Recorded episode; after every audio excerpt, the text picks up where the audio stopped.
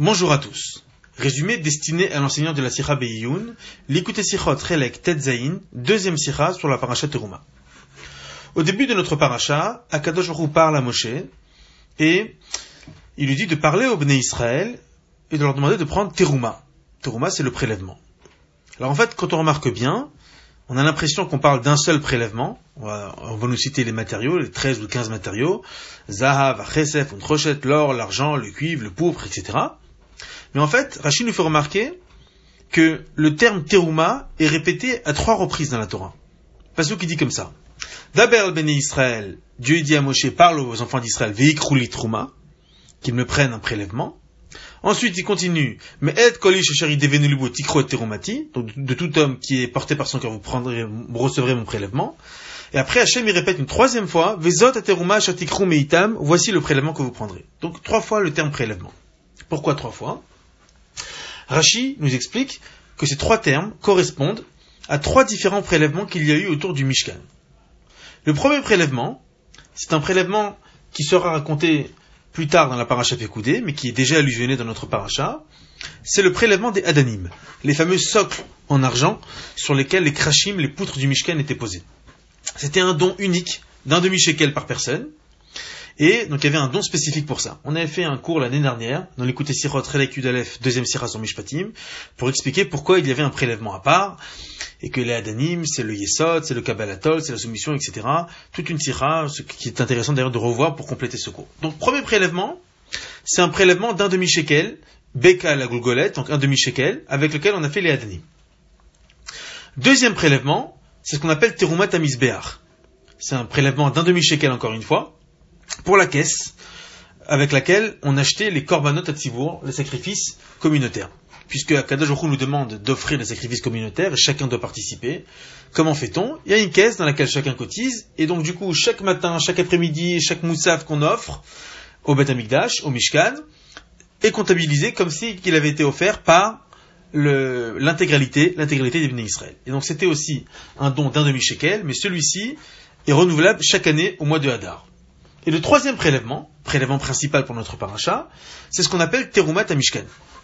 Le prélèvement du Mishkan, donc c'est le prélèvement des 13 ou 15 matériaux qui sont cités dans notre paracha pour la construction effective du Mishkan, sauf les Adanim. Nous avons ici donc trois prélèvements.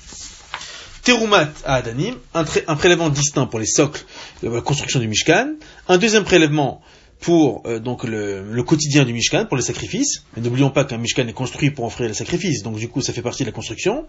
Et le troisième, c'est le prélèvement général, Terumat, Terumat à Mishkan. Alors sur ça, il y a plusieurs questions qu'on peut se poser. D'abord, une première question, comment ça se fait que les deux premiers prélèvements ne sont cités que par allusion dans notre paracha? C'est-à-dire du fait que le terme Teruma est répété trois fois, on comprend qu'il y a trois prélèvements. Le troisième prélèvement est écrit clairement. Toute la paracha va parler de lui. On prélève, comment on va construire, comment on va faire. Mais les deux premiers, le, prélèvement des, socles et le prélèvement pour les corbanotes, ils, seront élaborés par la Torah seulement plus tard. Le prélèvement des socles, il sera élaboré dans la paracha Pekoudé, et le prélèvement pour les corbanotes dans la paracha Kitissa. Alors pourquoi ces différences? Pourquoi les deux premiers prélèvements ne sont pas élaborés dans notre paracha et le troisième, lui, est élaboré? Deuxième question. Si on remarque bien, dans les termes de notre paracha sur lesquels les prélèvements sont allusionnés, on voit qu'il y a une différence de forme. Rappelons-nous. Le premier terme, c'est Veikrulit Ruma. Il fait référence au prélèvement des socles. Le deuxième prélèvement, c'est Tikru et Tirumati. Il fait référence au deuxième prélèvement. Et le troisième prélèvement, c'est le pasouk Vezot Hateruma. Le rabbi nous fait remarquer qu'on a une différence qui est très claire, qui saute aux yeux. Dans le, dans le premier prélèvement, c'est écrit Litruma c'est qui lit pour moi C'est Hachem. Ça veut dire que Hachem et le prélèvement sont deux mots différents. Li, teruma. Dans le deuxième prélèvement, on dit terumati, mon prélèvement. Donc le prélèvement et la présence d'Hachem sont dans le même mot. Et dans le troisième prélèvement, on ne parle pas du tout d'Hachem. On dit Vezot et teruma. Voici le prélèvement que vous prendrez sans parler d'Hachem. Pourquoi cette différence? Pourquoi dans le premier, on cite Hachem, il est dans un mot distinct? Dans le deuxième prélèvement, Hachem est dans le mot directement du prélèvement, et dans le troisième prélèvement, le nom d'Hachem, n'est pas cité. Donc voilà, on a déjà deux questions. Troisième question, on va d'abord amener un midrash. Le midrash Tentrouma, il commente ce fameux troisième prélèvement de notre paracha, les matériaux, donc l'or, l'argent, le cuivre, et il s'arrête sur plusieurs matériaux, nous on va s'arrêter sur quatre matériaux, et il dit que quatre de ces matériaux correspondent aux quatre exils d'Israël. Zahav, l'or, correspond au royaume de Babylonie. Kesef, l'argent, correspond au royaume de Mède. Nechochet, le cuivre, correspond au royaume de la Grèce. Et Orotelim Meodamim correspond au royaume de Édom. Et la Belle explique longuement dans les détails, par exemple, Édom, quel rapport entre Édom et Esav, parce que Esav était Admoni. Et Oroteli Meodamim. Oroteli Meodamim, donc c'est les fameuses peaux qui étaient euh, les, peaux de pauvre. Donc ça c'est Meodamim, rouge, donc rouge chez Édom, rouge chez Esav. Et ça est Admoni. Pareil, par exemple, aussi le lien entre Madaï et Kesef, rapport entre Med et l'argent. Med, donc c'est Achashverosh, etc. C'est, il dit là-bas, il dit parce que Achashverosh, avec Aman, on a demandé, va à la film Kikar Kesef. Il y avait 10 000 cycles d'argent. Donc l'argent, c'est Med. En tout cas, ce qui est clair, c'est que les quatre matériaux qu'on a cités, Zaaf, Kesef, Nuchoshet et Rotelim font référence aux quatre exils. Parce que ces royaumes, c'est des royaumes qui nous, qui nous ont fait et qui nous font souffrir jusqu'aujourd'hui pose la question à le rabbi, il dit mais quel rapport entre ces quatre royaumes qui nous font souffrir et qui ont détruit le Beth Amikdash avec la construction du Mishkan? Quel rapport? Comment, comment on peut dire que dans la construction du Mishkan, on fait allusion aux quatre royaumes qui nous ont détruit le, le, Amikdash et qui nous font souffrir? Pour expliquer tout ça, hein, en vérité, il faut, il faut, aller, il faut comprendre le, le développement spirituel du Mishkan. Rappelons-nous, le but ici, c'est de construire un Beth Amikdash, un Mikdash. Mais il y a un Mikdash physique qu'on va construire, il y a aussi un Mikdash personnel. Et dans ce Mikdash personnel que nous construisons, ce Beth Amikdash a trois piliers. en fait, l'objectif du cours d'aujourd'hui maintenant, on va voir le chiffre 3 qui va revenir plusieurs fois, c'est d'expliquer comment les trois prélèvements correspondent aux trois piliers. Et on va essayer progressivement de comprendre comment les différences de style entre ces trois piliers, dans la vie de tous les jours, nous expliqueront les différences de style dans les trois prélèvements pour le Mishkan. Allons-y. Alors, quels sont les trois piliers? La Mishnah dans Pirkei nous dit Al varim olam omed. Notre monde tient sur trois choses. À la Torah, va la Voda, va Gmilut Rasadim. La Torah, Avoda et la bienfaisance. La Torah, c'est l'étude de la Torah. Avoda, c'est le service divin, c'est les korbanot, et de nos jours, c'est remplacé par la tfila. Et Gmilut Rasadim, la bienfaisance, c'est en fait toutes les mitzvot, mais qui sont matérialisées par Gmilut Rasadim, puisque Gmilut Rasadim, c'est le prototype, c'est le prototype des mitzvot, c'est Klalut Kol la mitzvot, la généralité des mitzvot, comme c'est expliqué longuement en Chassidut. Alors, on va essayer de comprendre maintenant quel rapport entre ces trois piliers, Torah, Avodah, Gmilut, Rasadim, et nos trois prélèvements. Le prélèvement des socles, le prélèvement du, pour, les, pour corbanotes et le prélèvement général. Eh bien, c'est très simple. Rappelons-nous. C'est quoi un socle Prélèvement des socles? Socle, c'est un support sur lequel tout est basé. Est-ce qu'on a mieux que la Torah pour ça? Bien sûr. Le pilier de la Torah correspond euh, au, prélèvement des socles, parce que la Torah c'est quoi? La Torah c'est le socle. La Torah c'est le pilier. Tout ce, qui, tout ce qui va se passer dans le judaïsme et dans les mitzvot doit démarrer dans la Torah. Tout démarre de la Torah. C'est-à-dire, peu importe après l'acte que je vais faire, je vais mettre les filets, je vais mettre mes zuzas, mais tout démarre de la Torah. La Torah c'est le socle. Donc, Trouma Tadanim, le prélèvement des socles est égal au pilier de la Torah. Ensuite, le deuxième prélèvement, c'est facile, le deuxième prélèvement c'était les corbanotes.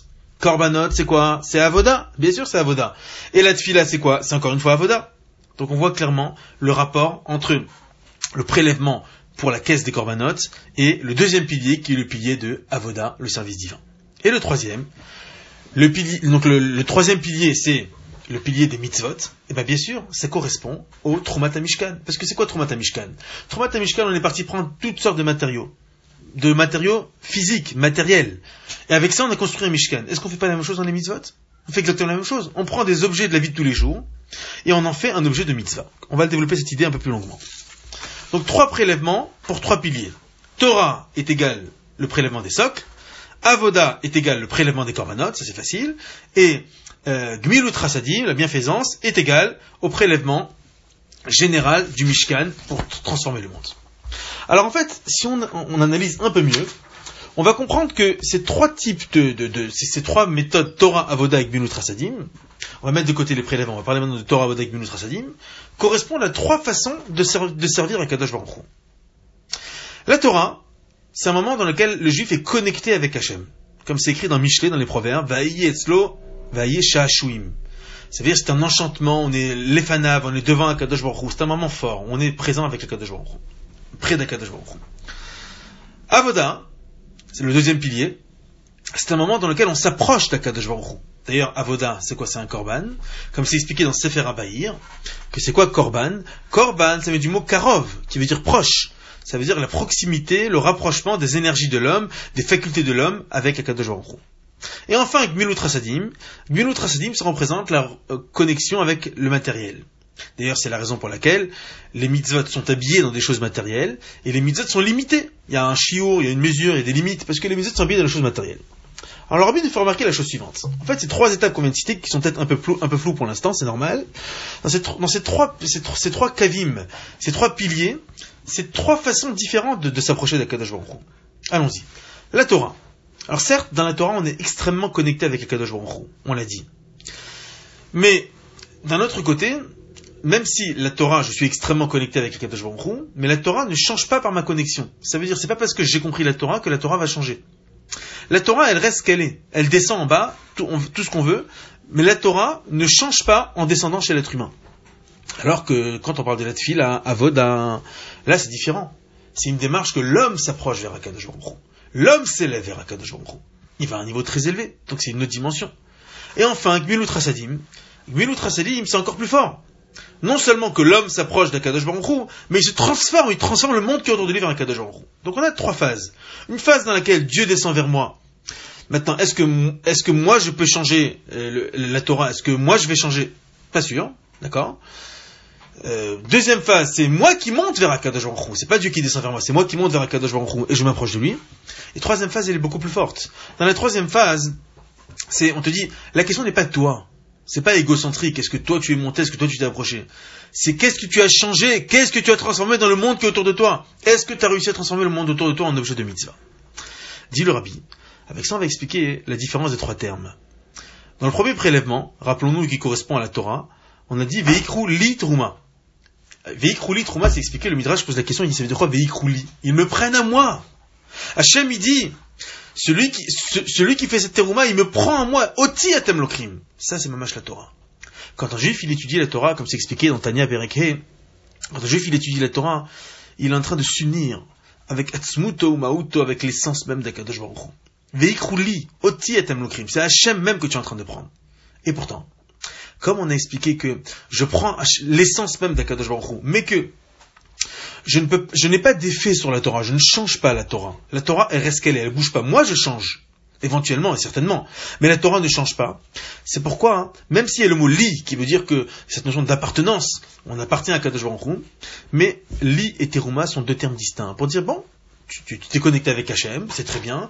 Tu t'es connecté avec l'essence d'Akadosh Baruch mais il y a toujours Hachem et toi. Li et teruma, deux mots différents.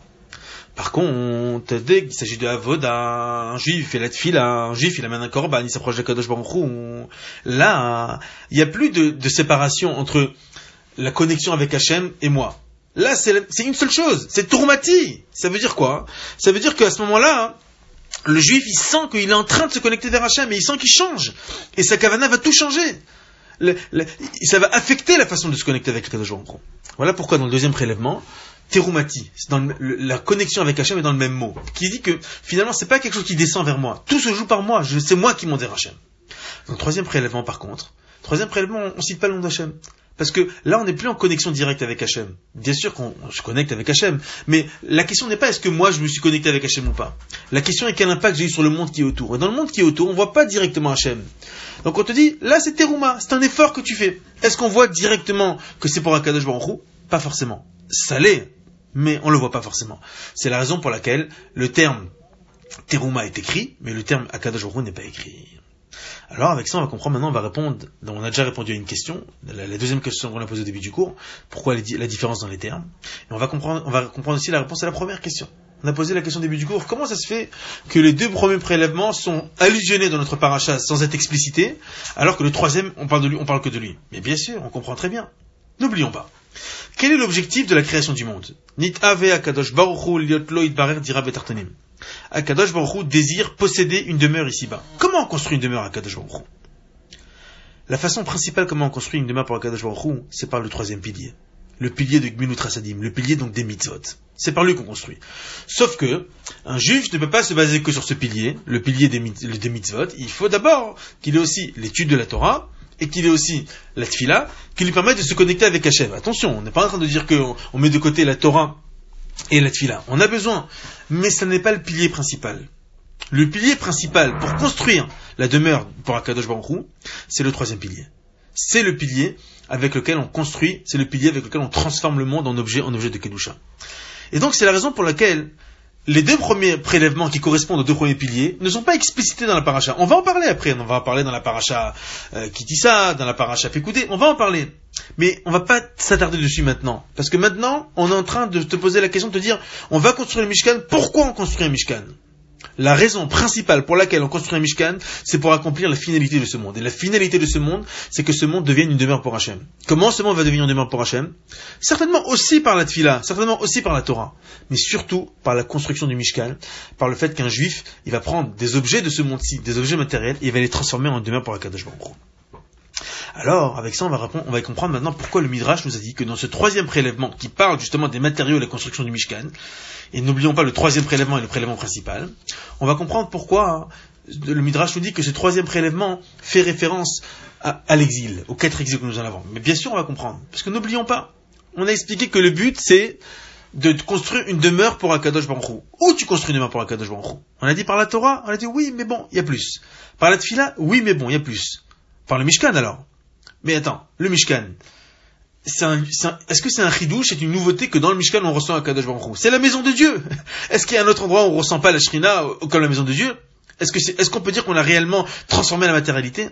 Dit le Rabbi, le vrai apport du Mishkan, du troisième prélèvement, ce n'est pas dans la construction du Mishkan lui-même. C'est justement lorsqu'on sera en exil, lorsque on verra pas le Mikdash, lorsque la Shrina n'est pas visible, et que pourtant on continue à faire le même concept que le Mishkan, à savoir transformer ce monde-ci, transformer les objets matériels en demeure pour un Kadosh Baruch Voilà pourquoi le, le, Midrash te dit, dans le troisième prélèvement, qui est le prélèvement pour la construction du Mishkan, il fait référence à l'exil, pour te dire, sache, que ce troisième prélèvement c'est plus important, mais pas forcément pour la construction de la bâtisse du Mishkan, qui dans elle effectivement on transforme la, matérialité en sainteté. Mais ça c'est évident, c'est pas shoot, c'est facile. Le, vrai chidouche de ce troisième prélèvement, c'est lorsque justement tu n'auras pas le Mishkan physique, et que ce troisième prélèvement sera pour toi quelque chose de métaphysique, l'or, l'argent qui correspondront aux différents exils, et qu'avec tous les, galères, toutes les galères que tu auras en exil, tu continueras à faire le même concept que le Mishkan, via sous Migdash à savoir transformer la matérialité, et élever le tarton, et pas n'importe quel tarton, tarton chez un tarton le le plus bas, le plus bas qu'il soit. Donc, avec ça, on a compris pourquoi le Midrash nous a dit que c'était comparé au troisième, euh, que, le troisième prélèvement est comparé aux, différents exils, puisque finalement, ce qu'on retient, c'est que c'est spécifiquement dans notre effort pendant dans l'exil qu'on va accomplir la finalité de l'objectif divin, peut-être même encore plus que dans le Mikdash lui-même. C'est très fort cette idée. Seulement voilà, il faut savoir que l'objectif n'est pas non plus qu'on reste tout le temps comme ça. Celui qui dit ça, il dit alors j'ai compris. Donc ça veut dire que l'objectif c'est d'être en exil et qu'en exil on voit pas Hachem, c'est là que ça va se passer. Alors ça c'est un objectif temporaire parce que là effectivement pour aller chercher le tarton un tarton matamemenu, bah il faut aller le chercher. C'est qu'il n'y a que l'exil parce que sinon tu restes dans le confort du Betamikdash. Mais c'est pas l'objectif final. L'objectif final c'est que un jour et c'est très rapidement lorsque ma chère va venir à ce moment-là, hein, à ce moment-là, ce qui va se passer, c'est que on, va voir de nos yeux l'apport du Maasé. On va voir de, nos yeux à quel point l'action est importante. C'est pas comme aujourd'hui qu'on sait que c'est très important, mais on le voit pas de nos yeux. Lorsque ma chère viendra, on le verra de nos yeux, comme ce fameux troisième prélèvement, le, prélèvement le plus concret, le prélèvement qui, raffine la matière, on verra de nos yeux comment c'était le plus important. De nos jours, quand on pose la question à un juif, on lui dit, dis-moi, qu'est-ce que tu penses est le plus important? L'action dans le monde ou l'étude de la Torah ou la prière? C'est pas sûr qu'il va te répondre à la troisième option. Et c'est d'ailleurs le fameux débat talmudique, est-ce que Talmud Gadol ou Maaseh Gadol? Et l'Agmara a conclu que l'étude est plus importante parce qu'elle amène à l'action. Mais lorsque ma chère viendra, on, accepte, donc, ce qui prouve donc que l'action est plus importante, puisque l'étude est plus importante parce qu'elle mène à l'action. Mais bon, lorsque ma chère viendra, on verra explicitement que non, l'action est plus importante. On verra clairement que le plus important, c'est d'avoir réussi à transformer la matière vers Et d'ailleurs, on sait qu'il y a aussi le, fameux débat entre, entre Yehuda et Yosef. Yehuda représente le monde de l'action. Yehuda, ça vient du mot Oda'a, la reconnaissance. Il est, un homme de terrain. Yosef, c'est écrit qui représente, au contraire, Osafa ve Agdala. Ça veut dire celui qui grandit. Donc le monde de la pensée, on va dire. Et il y a toujours un débat. Qui est plus important, le monde de la pensée ou le monde de l'action? Alors, voilà. On a prélèvement numéro 1, numéro 2, numéro 3. il est relayé en troisième position quand même. Lorsque ma chère viendra, ve David avdin le Leolam. David, qui vient de Yehuda, il sera le chef éternel, ça veut dire qu'on comprendra la valeur extraordinaire qu'il y a dans le monde de l'action. Donc voilà pourquoi, dans notre paracha, qui nous parle de la finalité du, finalité du Mishkan, on s'est arrêté principalement sur le troisième prélèvement, qui est le prélèvement le plus concret. Donc à nous aussi de retenir qu'en exil, le plus important, c'est d'avoir un impact concret sur notre entourage, de le transformer et de le lever vers Akadosh Baruch et ainsi, on fera le plus rapidement possible une demeure pour Akadosh Baruch et on mériterait la venue de très rapidement. De bonnes nouvelles.